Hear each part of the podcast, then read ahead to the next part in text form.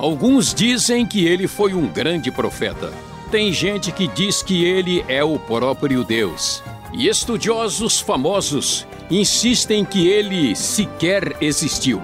Todo mundo quer saber quem foi Jesus? Conversando com Luiz Saião, você vai ver que essa pergunta não é tão fácil de ser respondida. Mas vai descobrir que a verdade pode mudar a sua vida.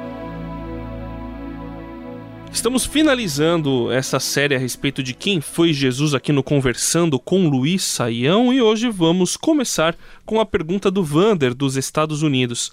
Ele crê, aqui é bem complexo, hein? preste bem atenção. Ele crê que o Senhor Jesus foi concebido pela ação do Espírito Santo de Deus sobre o ventre de Maria. Ele crê também, conforme a Bíblia diz, que Jesus nunca cometeu pecado e que ele é santo e irrepreensível de Deus. Agora, se Maria foi concebida em pecado, pois biologicamente ela era filha de pecadores por causa do pecado original, como que ela poderia conceber alguém sem pecado, uma vez que biologicamente o seu sangue, plasmas e líquidos se misturaram à semente santa enviada pelo Espírito Santo de Deus? Apesar da semente ser santa, ela não se contaminaria em contato com o corpo de Maria, pois, mesmo o nascimento de Jesus sendo um grande milagre, ele foi gerado de forma natural, não é, professor Saio? Inclusive, acho que tem, por causa disso, um grupo entende que Maria foi concebida sem pecado, assim como Jesus. Como é que o senhor vê isso? Então, André, realmente a pergunta do Vander é bem complexa e a gente precisa raciocinar sobre o que, que acontece aqui. Uh, como é que a gente sabe que Jesus é concebido sem pecado? Porque isso é a afirmação da própria Bíblia. Jesus não tem natureza pecaminosa, ele era sem pecado e se fez pecado por nós, portanto, ele nasce de maneira diferente. E ao nascer de maneira diferente, ele é concebido pelo Espírito Santo. Maria, é claro que Maria não é a mesma coisa. Você falou sobre isso, algumas pessoas tentam dizer que também Maria foi concebida sem pecado. Para que isso seja uma realidade, né, a razão por que essa ideia foi formulada é exatamente para dizer o seguinte: para Jesus ser totalmente sem pecado, Maria também tinha que ser sem pecado. Então, por isso, a sua concepção tinha que ser imaculada, ela não poderia ter nenhum pecado e aí Jesus estaria garantido né, de qualquer tipo de interferência pecaminosa humana. A dificuldade dessa ideia, André, é que a gente transfere o problema de Jesus para Maria. Como é que ela né, foi concebida sem pecado? Isso faria com que os seus pais precisassem da mesma coisa. Então, nesse caso, a gente vai indo uma geração para trás, uh, tentando, de alguma maneira, purificar a linhagem e tem que chegar lá em Adão, porque no, alguém no meio do caminho vai atrapalhar. Como é que a gente entende isso? A gente não entende, porque isso está além da nossa compreensão. Por isso é que nós temos uma expressão na Bíblia que vai nos dizer que algo é milagroso, é sobrenatural. Então o que, que acontece?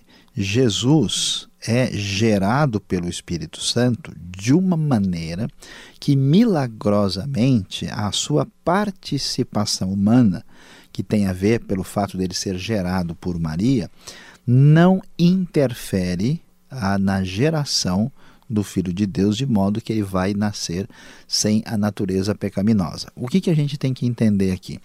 Que quando nós pensamos em certas coisas que a gente chama de mistérios da fé, são elementos milagrosos que vão além da nossa compreensão, eles estão além da nossa compreensão. E, portanto, nós entendemos isso como uma intervenção sobrenatural de Deus, e não há ninguém nesse mundo que possa descrever, do ponto de vista biológico e científico, como é que esse elemento pecaminoso é impedido de entrar em Jesus, porque isso está além de um fenômeno natural, não pode ser reproduzido em laboratório, né? não existe aí uma espécie de hemácia, hemoglobina, né? que a gente separe e diga, olha, está aqui, né? foi descoberto. Então, nesse sentido, nós entendemos as coisas dessa maneira e não há como ir além do que a Bíblia afirma da maneira como ela afirma. A pergunta agora é do Noberto de Goiás. Como entender a ressurreição de Jesus do ponto de vista científico?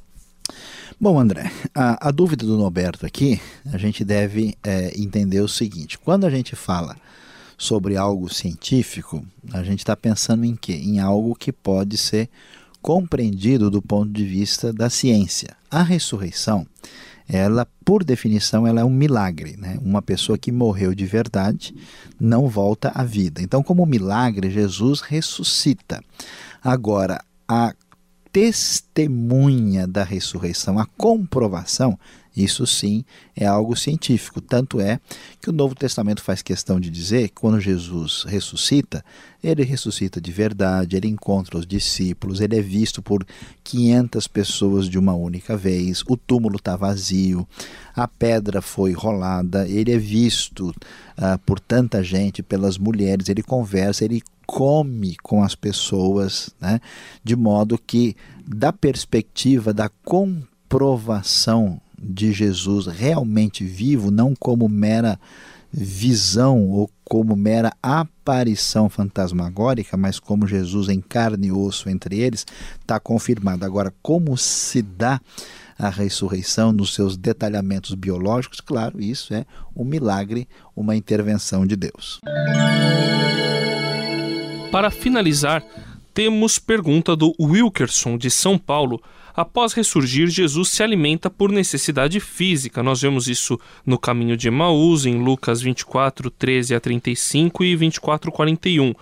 Ou o motivo, em vez de ser necessidade física, é a comunhão com os discípulos para mostrar e comprovar a eles que a sua ressurreição foi completa, professor. Afinal, ele se alimentou porque ele estava com fome ou foi meio que uma encenação para ter comunhão?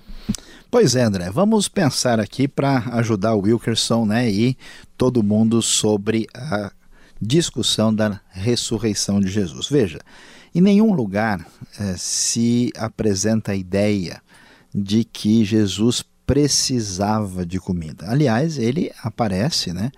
Uh, depois da ressurreição, permanece uh, vários dias com os seus discípulos. E a única menção explícita de Jesus ter comido mesmo depois da ressurreição aparece no final de Lucas, quando ele come é, peixe né, é, e com os seus discípulos, é, e também um favo de mel, ah, e depois nós temos algumas outras em que, de alguma maneira, indica que Jesus participou da refeição com eles. Só que a gente, olhando para isso, vai ver que Jesus é, tinha condições de comer, mas nenhum lugar diz que ele tinha necessidade de comer.